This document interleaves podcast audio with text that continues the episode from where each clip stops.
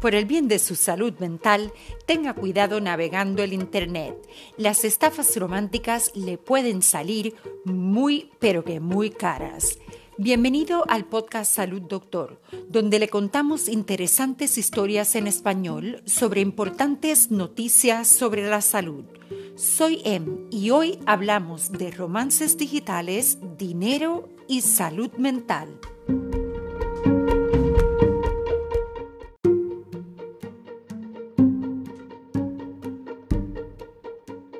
La flecha de Cupido, en lugar de a su corazón, podría estar apuntando a su billetera. La gente perdió 143 millones de dólares por estafas románticas en 2018, según un informe de la Comisión Federal de Comercio de los Estados Unidos. Eso es más que cualquier otro tipo de fraude al consumidor y es mucho más que los 33 millones de dólares que perdieron por esta misma razón en 2015. El informe dice que los estafadores crean perfiles falsos no solo en las aplicaciones de citas, sino también en las redes sociales y eventualmente piden dinero para cosas como un procedimiento médico de emergencia. Es posible que también le pidan dinero supuestamente para financiar viajes para verle, después de haberle dicho que vive muy lejos o en otro país.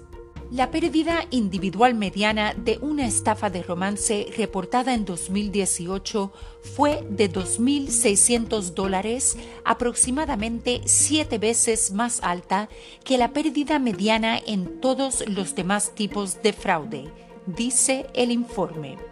Si bien los que tienen más probabilidades de verse afectados tienen entre 40 y 69 años, la Comisión Federal de Comercio aconseja a todos que tengan cuidado. No envíe dinero a personas que no haya conocido en persona. Haga una búsqueda inversa de imágenes de perfil. Hable sobre el tema con amigos y familiares y simplemente tómeselo con calma desenmascarar a los Romeos y Julietas falsos antes de que se apoderen de sus ahorros debería permitirle seguir adelante mucho más rápido.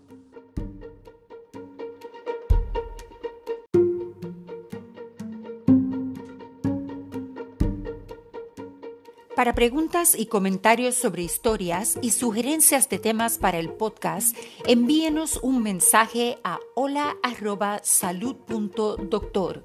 Nos encantaría oír sobre usted. Para emergencias médicas, consulte con su doctor de inmediato.